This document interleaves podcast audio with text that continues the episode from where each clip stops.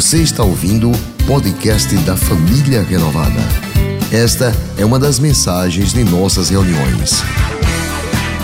Se você não quer perder nada sobre o que acontece por aqui, siga @iprenovada nas redes sociais. Hoje eu quero falar com você sobre fazer a diferença. E vamos nos basear na vida de um homem da Bíblia que fez uma diferença incrível nos seus dias, Neemias. Além disso, hoje é um domingo especial para nossa família, pois estamos agradecendo a Deus pela vida da nossa mãezona, que tem sido uma mulher que tem feito a diferença nessa cidade, nesse estado e no Brasil, a nossa pastora Cláudia Andrade. Nós estamos felizes, felizes por tudo que Deus tem feito na nossa pastora e através dela. Eu quero começar fazendo uma pergunta para você. O que mais incomoda você no mundo? O que parte o seu coração? Uma injustiça? Uma necessidade? Algum abuso? O que mexe com você de uma forma única, que faz você se entristecer com aquela situação? Eu começo fazendo essa pergunta porque a responsabilidade que você carrega geralmente revela o chamado que você vai abraçar. A responsabilidade que você carrega geralmente revela o chamado que você abraçará. Em outras palavras, o que incomoda você o que perturba você, muitas vezes vai te levar a fazer a diferença na vida de outras pessoas. Olhando para a pastora, algo que incomoda muito ela são pessoas que decidiram seguir Jesus, mas ainda não conhecem a Bíblia, a palavra de Deus. Então, ela é uma das maiores incentivadoras na igreja pelos primeiros passos, pelo DNA, pelo seguindo o caminho. Ela se preocupa muito com as pessoas que têm as emoções feridas. Então, vamos levar 30 semanas para curar pessoas, para curar emoções. Ela entende que a família é a base de todas as coisas, onde tudo começa ali. Então, ela é uma das maiores defensoras da família na igreja e em todo qualquer lugar. Lá fora, ela junto com colega de profissão, onde desenvolve é, projetos para auxiliar mulheres que foram abusadas ou agredidas pelo cônjuge. Você pode estar aqui nessa noite, numa situação em que você fica inquieto com alguma situação ou com alguma pessoa e você tem orado pensado no que pode ser feito. Você pode estar no estágio inicial. Você apenas se lamenta, você apenas ora, mas não sabe o que fazer ou como fazer. Você não tem nem ideia de o que pode ser feito para impactar a vida de pessoas que sofrem daquilo que incomoda você. No ano de 587 a.C., o rei Nabucodonosor liderou a Babilônia num ataque a Jerusalém. Eles destruíram aquela cidade, destruíram o templo, acabaram com a cultura daquele povo e levaram muitos judeus em cativeiro. Passado algum tempo, alguns judeus foram liberados para voltar para Jerusalém voltaram para uma terra onde não havia nenhum plano de governo, nenhum sistema econômico, nenhuma liderança, não havia escola, não havia empregos, não havia direção e, acima de tudo, não havia esperança para aquele povo, para aquela cidade, para aquela nação. Esses primeiros viajantes que retornam para Jerusalém tentam reconstruir aquela cidade, tentam levantar, mas não conseguem. 140 anos depois, os primeiros judeus retornarem para aquela cidade, um sujeito comum, normal, chamado Neemias, ficou com o coração partido, ficou inquieto por causa da situação do povo e da sua terra natal. Neemias não era pastor, Neemias não era sacerdote, Neemias não era profeta, Neemias não era músico, Neemias não era guerreiro, Neemias não era alguém de destaque. Ele era o simples empregado do reino, ele era o copeiro do rei, ele era quem servia bebidas ao rei. Mas uma coisa Neemias tinha: fé e paixão.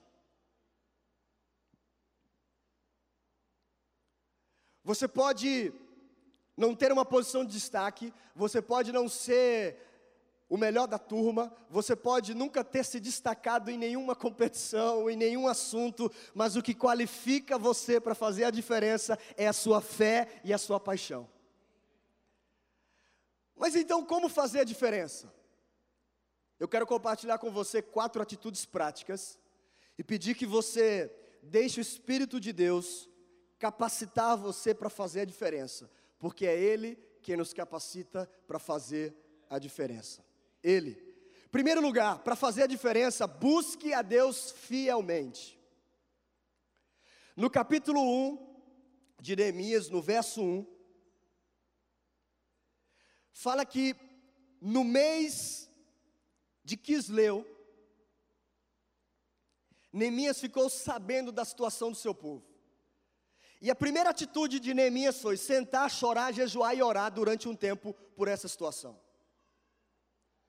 No seu livro há pelo menos 12 orações registradas, 12 orações públicas. Ele era um homem de oração, ele era um homem que pedia, ele era um homem que falava, ele era um homem que escutava a Deus. E o mês de Quisleu, mais ou menos entre novembro e dezembro, foi quando ele ficou sabendo dessa situação. Sentou, chorou, jejuou e orou. No capítulo 2, no verso 1, diz que no mês Nisan, ou seja, entre março e abril, ele e o rei conversaram sobre a situação de Jerusalém. Quatro meses em que Neemias passa no secreto orando a Deus. Quatro meses que Neemias busca uma direção de Deus. Por que ele está fazendo isso? porque ele está pedindo a Deus que o conduza, que dirija os seus passos e ajude um copeiro a conseguir conversar com o rei assuntos que não eram relacionados a servir uma bebida. Porque daquele empregado ele tinha a responsabilidade de servir bebidas e não de trazer notícias de outra nação e não de pedir favores. Ele tinha o privilégio de estar na presença do rei, de ouvir conversas particulares, confidenciais, mas não de dar opinião, não de conversar sobre aquilo. E no capítulo 2, verso 1, descreve justamente o dia que Neemias fala com o rei sobre o seu sofrimento. O verso 1 do capítulo 2 diz assim: Nunca antes eu tinha estado triste na presença do rei. Nunca Neemias tinha estado triste na presença do rei. Por isso o rei me perguntou: por que o seu rosto parece tão triste se você não está doente? Olha a intimidade de um copeiro com um rei. O rei disse: Essa tristeza só pode ser do coração. E eu disse ao rei: Que o rei viva para sempre. Como não estaria triste o meu coração ou meu rosto, se a cidade que estão sepultados meus pais está em ruínas e as suas portas foram destruídas pelo fogo? O rei me disse: O que você gostaria de pedir? Então orei ao Deus dos céus. Neemias não saiu naquele momento e foi para o seu quarto e dobrou os joelhos e começou a orar. Ele já tinha passado quatro meses orando, dobrando os joelhos no seu quarto. Naquele momento, era oração no pensamento e dizendo assim: é agora, Deus. Chegou a hora. Não deixa eu tremer, não. Não deixa eu falar bobagem. Me ajuda. Sabe, aqueles segundos que você pensa e fala por dentro: é essa hora, Deus. Naquele momento, Neemias falou de uma forma rápida, porque ele já tinha desenvolvido uma intimidade com Deus. Neemias era uma pessoa que fazia orações longas e orações curtas. E o meu desejo em compartilhar isso com você é que você desenvolva orações longas no seu particular, para que no momento certo você apenas tenha uma oração curta para estar preparado para o desafio. Neemias não precisou dizer, rei, hey, peraí, que eu vou para o meu quarto, fechar a porta, que o meu Deus vai me recompensar. Peraí, Neemias, que eu vou no congresso de oração da minha igreja. Não. Neemias via se preparando, via se enchendo do Espírito de Deus para aquele momento, preparando ele para aquele desafio. Preste atenção, quando se trata de oração, nada é grande demais para o poder de Deus, ou pequeno demais para o coração de Deus. Quando se trata de orar, nada é grande demais para o poder do nosso Deus e nada é pequeno demais para o coração dele. Toda a sua oração é ouvida por Deus, é respondida de uma certa maneira por Deus, porque nada é impossível para Ele, nada é pequeno para Ele, nada é grande demais para Ele. O nosso Deus tem todo o poder. Aí eu pergunto para você: o que tem partido o seu coração e levado você a orar? O que tem causado nos, dor no seu coração, no seu interior? Leve isso para Deus, busque a Ele fielmente. E eu me lembro aqui de um ano muito importante na minha vida, 2013. O ano em que eu me casei, o ano em que eu fui morar em outro país, o ano em que eu finalmente fui aprovado no exame da Ordem dos Advogados. E antes de todos esses três acontecimentos acontecerem, minha mãe estava em oração no secreto pelo meu casamento. E aqui, mais uma vez, eu quero agradecer a oração da minha mãe, porque surtiu efeito e no tempo certo, na hora certa, apareceu a Amanda, a gente se casou naquele olho e tudo converteu. Uma coisa levou a outra e finalmente eu consegui casar, consegui passar no exame da ordem e fui morar em outro país. Porque uma mãe buscou fielmente a Deus pelo seu filho. Para fazer a diferença, busque a Deus fielmente. Coloque diante dele o seu lamento, o que te faz chorar. Sente, chore, lamente, mas ore ao Deus dos céus e espere resposta dele. Mas em segundo lugar, amém. Espere respostas dele. Em segundo lugar, defina a visão claramente. Defina a visão. Você sabia que para a maioria das pessoas o problema não é a falta de cuidado, mas sim a falta de clareza, não é a falta de atenção, não é a falta de conhecimento, é a falta de o que você vai fazer com isso que você tem na mão. O que, que você vai fazer com todo esse conhecimento que você tem? O que, que você vai fazer com todo esse recurso que você tem? E a gente vê em Neemias um homem comum, com uma visão extraordinária de Deus, de tudo que poderia acontecer. O rei pergunta para Neemias: O que você quer pedir? E Neemias responde, verso 5: Se for do agrado do rei, se o seu servo puder contar com a benevolência do rei, que ele me deixe ir à cidade de Judá, onde meus pais estão enterrados, para quê? Para que eu possa reconstruí-la. Neemias é curto e objetivo. Neemias estava preparado para aquele momento, diferente de mim que muitas vezes eu oro, eu oro, eu oro, quando chega a situação e o líder, o pastor, o patrão vai, e aí, o que, é que você quer? Ah, então, pastor, porque é o seguinte, aconteceu no mês passado, que eu fiquei sabendo de uma notícia que doeu muito meu coração e aquilo me levou a orar. Então, eu já estou orando já uns quatro meses por isso. E você sabe, a minha prima mora lá, com o meu primo, eles são órfãos, o meu primo acabou de casar, tem uma irmã, a irmã tá solteirona, não casou ainda, o casou, mas os, casou, tem três filhos, e eles não sabem o que fazer com os filhos, porque não tem escola, e o rei lá ouvindo. Hã? Então, eu trabalho aqui, sabe, estou cansado já de servir vinho, eu pensei no seguinte, não, Neemias é curto e objetivo, eu quero ir para a cidade de Judá, onde meus pais estão enterrados, para que eu possa reconstruí-la. Porque preste atenção, se você não definir a visão, você não sabe o que você quer. Se você não definir, você não saberá o que fazer. Se você não sabe o que você quer, quando chegar a hora, você vai ficar assim: ah, ah, ah, será que é isso? O que Deus está chamando você para fazer? O que Deus está inquietando o seu coração? Neemias respondeu com apenas uma frase: Rei, me deixa ir à cidade de Judá, onde os meus pais estão enterrados, para que eu possa reconstruí-la. O que você quer fazer? O que Deus está chamando você para fazer?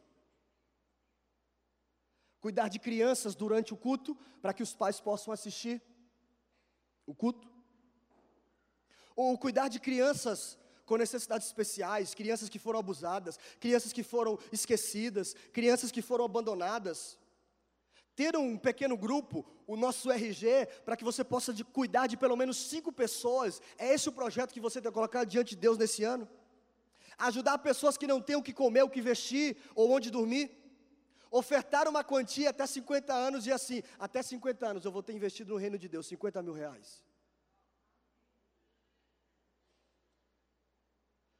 Ajudar adolescentes e jovens que estão presos a vícios, que estão sem nenhuma perspectiva de vida, que não têm expectativa de nada, que vivem presos a jogos, a pornografia e a vícios.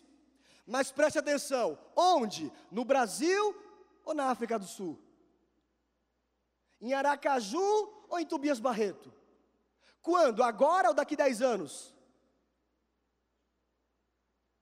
Defina a visão claramente, porque sem visão o destino é desconhecido. Sem visão o destino é desconhecido.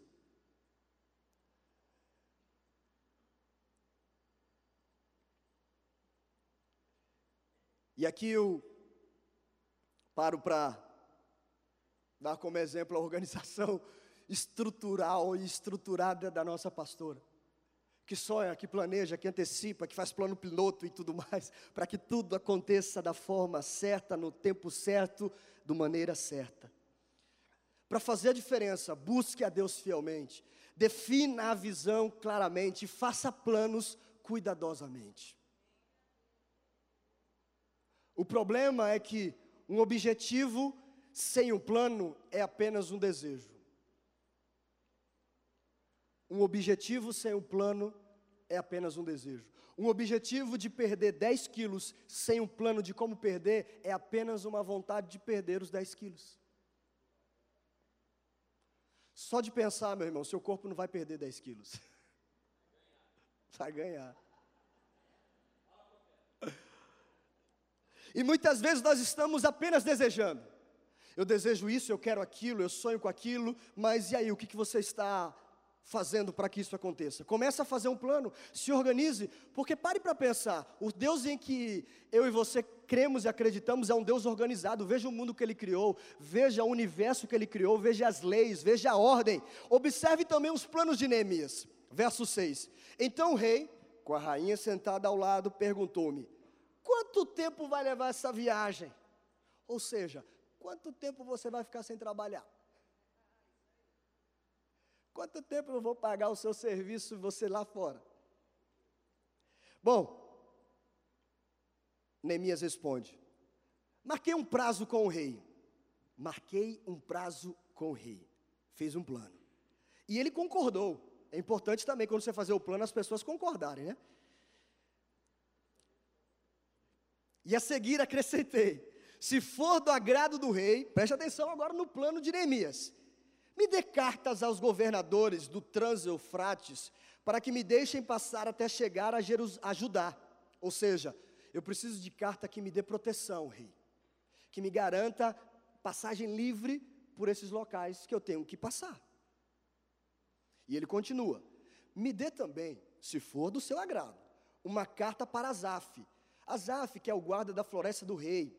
Neemias estava informado, viu gente? Para que ele me forneça madeira para as vigas das portas da cidadela que fica junto ao templo, do muro da cidade e da residência que irei ocupar. Ou seja, rei, eu tenho um plano nesse tempo, mas eu preciso de proteção, mas eu preciso também de provisão. Eu preciso de contribuição, porque é, a gente não tem os recursos ainda não.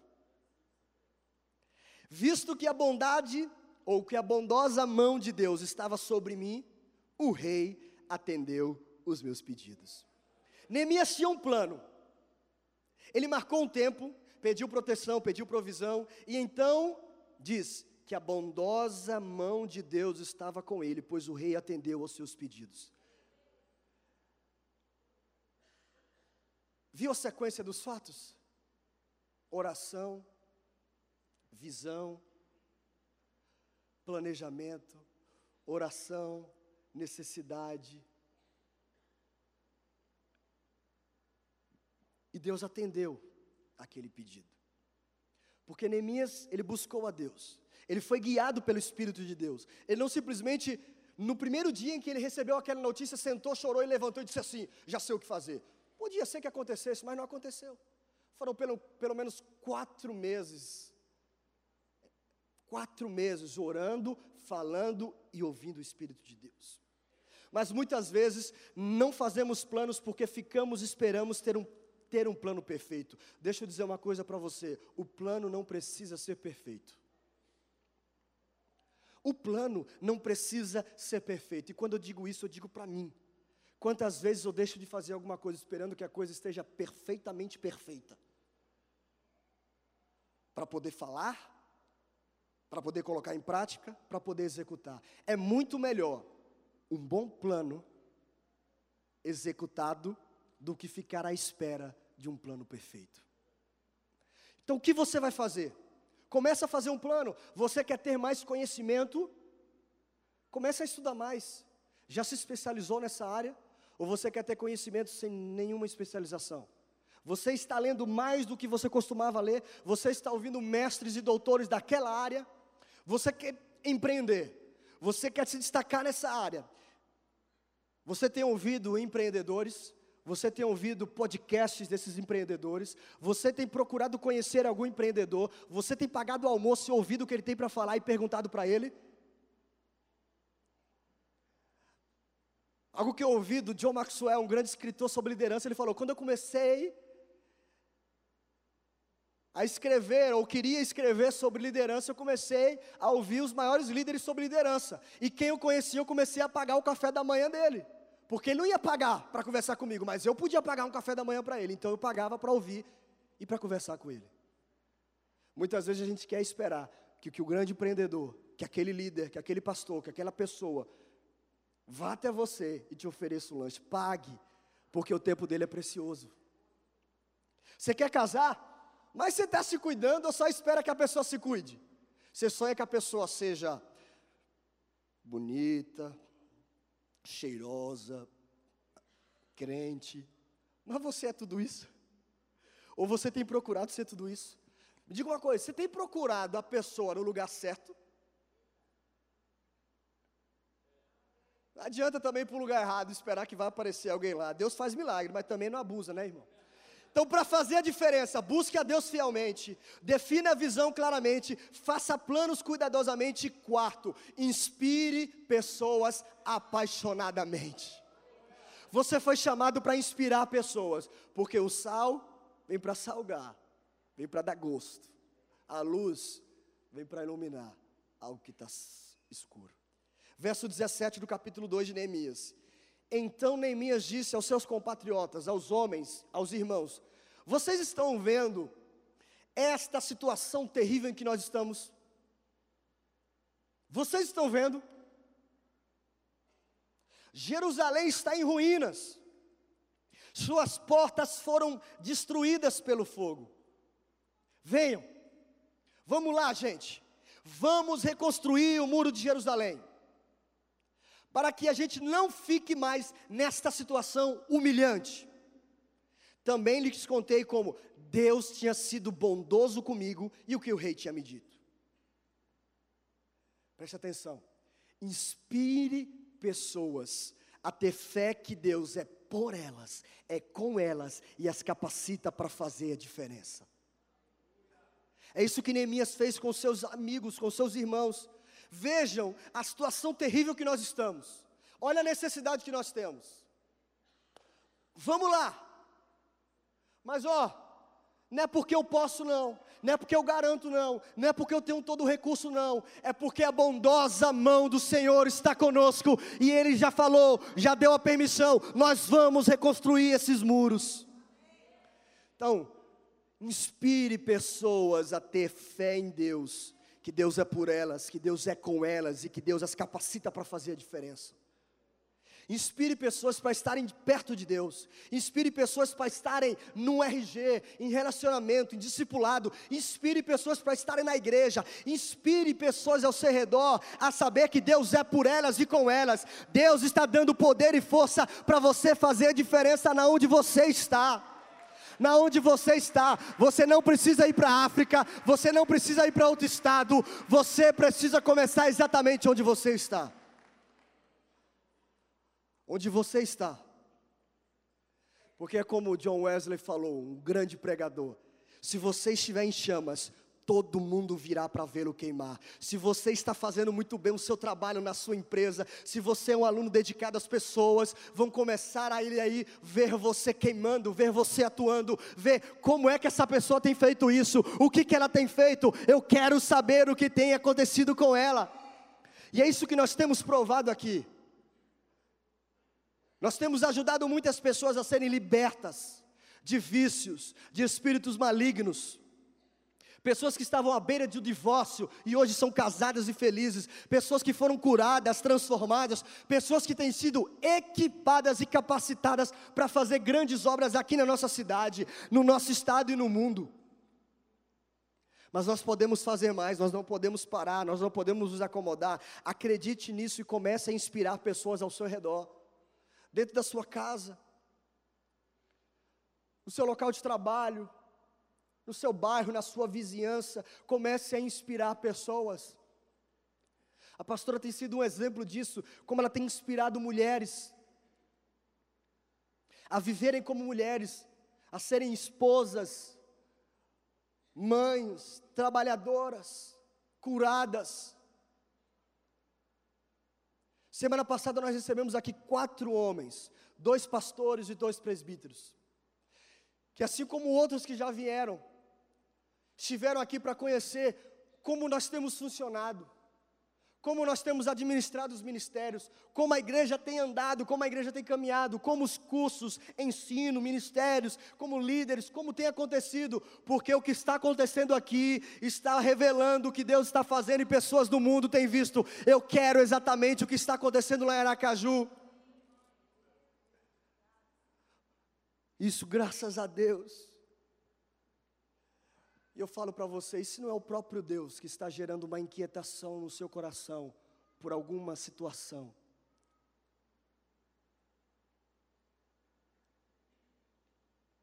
Talvez você receba uma missão que o seu irmão não receba.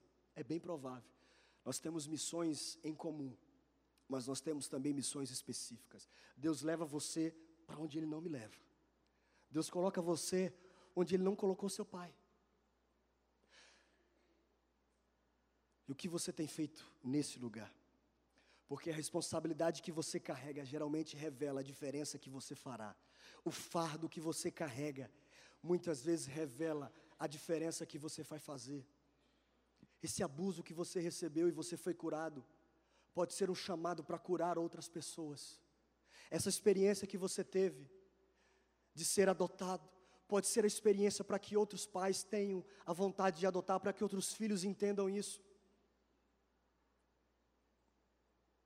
Essa inquietação pode ser a diferença e o impacto na vida de muitas outras pessoas. Você se acha uma pessoa comum? Nós somos comuns. Agora, você se acha sem destaque, não se sente qualificado, você é exatamente o tipo de pessoa que Deus ama usar. Neemias era um cara normal, Neemias era um cara ordinário, Neemias era um simples funcionário daquele palácio.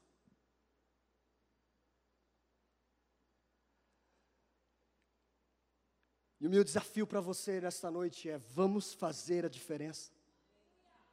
Vamos buscar a Deus fielmente. Vamos definir uma visão clara, fazer planos cuidadosos, inspirar apaixonadamente. Porque fazer a diferença é o que nós vemos em Jesus. A maior diferença que o mundo precisava e precisa já foi feito por Jesus. Deus não espera um trabalho que a gente não seja capaz de fazer.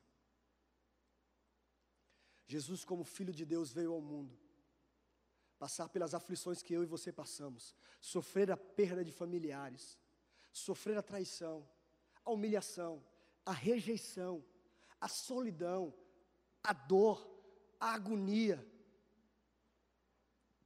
Mas a Bíblia diz que ele não conheceu o pecado. Aquilo que eu e você não temos condições de fazer, ele fez por nós. Na cruz, de braços abertos, ele verteu o seu sangue para que hoje eu e você pudéssemos ter acesso ao Pai, ser chamado de filho e filha, para fazer a diferença numa geração corrompida.